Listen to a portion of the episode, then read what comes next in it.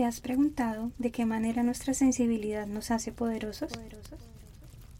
¿Qué pasaría si dejamos de clasificar nuestros sentimientos como buenos o malos, de reprimirlos y esconderlos y nos abrimos a verlos como el mayor regalo de ser humanos y la señal de que estamos vivos?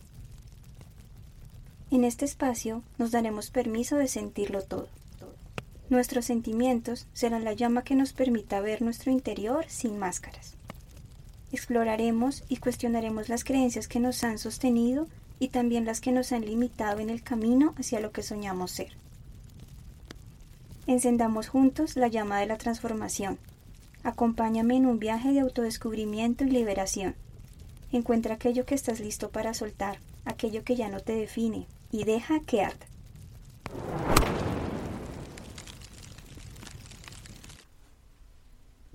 Hola, hola, bienvenidos a otro episodio de Deja arda. Hoy les traigo un tema muy amplio que seguramente vamos a tratar en varios episodios. Quiero invitarlos a que cierren sus ojos y sientan lo que esta frase les transmite. La versión de mí mismo que creaste en tu mente no es mi responsabilidad.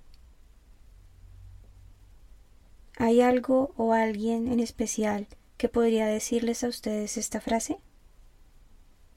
¿Y a qué o a quiénes se la dirían ustedes? La verdad es que no estamos aquí para cumplir las expectativas de nadie, ni los demás para cumplir las nuestras. En las relaciones está nuestra más significativa oportunidad de crecimiento, por el simple hecho de abrirnos a conectar con mundos diferentes al propio, que lo enriquezcan y lo transformen.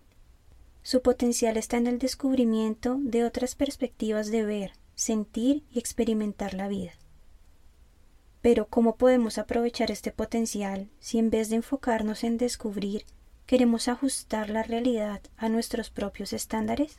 Estándares que por supuesto están muy lejos de ser perfectos, pues están influenciados por nuestro pasado, nuestros miedos e inseguridades, las creencias respecto a lo que es bueno o malo, y la proyección de un ideal que es diferente para cada uno.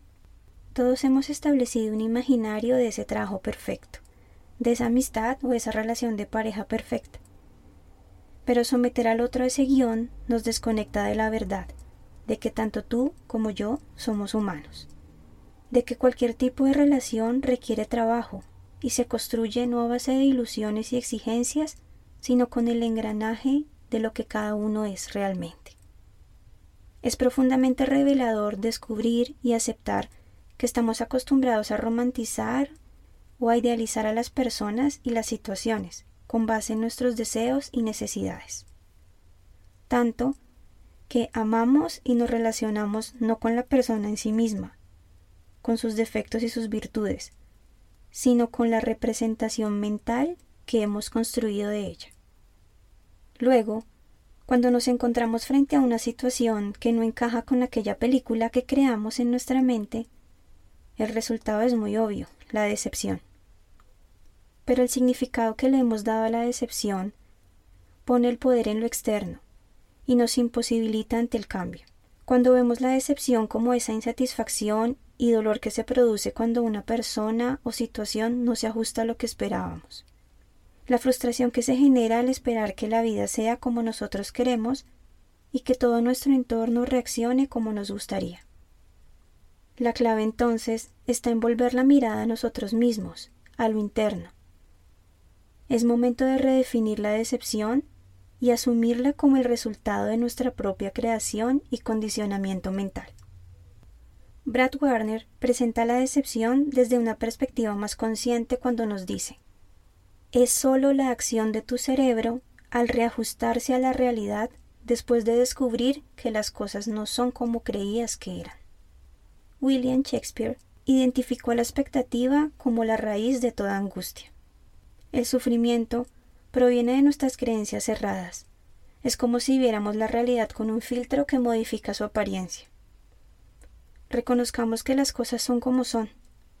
Sufrimos porque nos las imaginamos diferentes, y el otro no es responsable de lo que habita en nuestra imaginación, ni tiene la obligación de adaptarse a ella para complacernos. Es importante reconocer que es imposible vivir una vida totalmente libre de expectativas. Pero sí es posible darles un enfoque más sano y consciente cuando dejamos de responder a las expectativas con relación a los demás y trabajamos en llevar luz a las nuestras, a aquello que está en nuestro poder, no para autoexigirnos la perfección, sino para motivarnos a ser mejores y a materializar nuestros sueños. En este punto, para mí es importante un balance entre soñar y anclarnos a la realidad. Me es útil recordarme tener los pies en la tierra y la mirada en el cielo. Y claro, recuerda que como todo es un proceso. Yo todavía me encuentro trabajándolo en el camino. Siento que es un regalo para ser y dejar ser al otro. Minimicemos al máximo posible las expectativas. Y cuando de manera inevitable nos encontremos en ese estado de decepción, abracemos entonces la desilusión como lo que es, la caída del velo de la ilusión que nos permite reconocer la verdad y nos invita a redirigir nuestra energía del agotamiento, del control y la espera de una perfección al agradecimiento por lo que fue y lo que es, abriéndonos a soltar lo que ya nos corresponde y a descubrir lo que nos trae el presente. Te dejo este poema de Fritz Perls que nos conecta con un amor sano, libre de expectativas y exigencias. Yo soy yo, tú eres tú. Yo no estoy en este mundo para cumplir tus expectativas. Tú no estás en este mundo para cumplir las mías. Tú eres tú, yo soy yo. Si en algún momento o en algún punto nos encontramos, será maravilloso. Si no, no puede remediarse.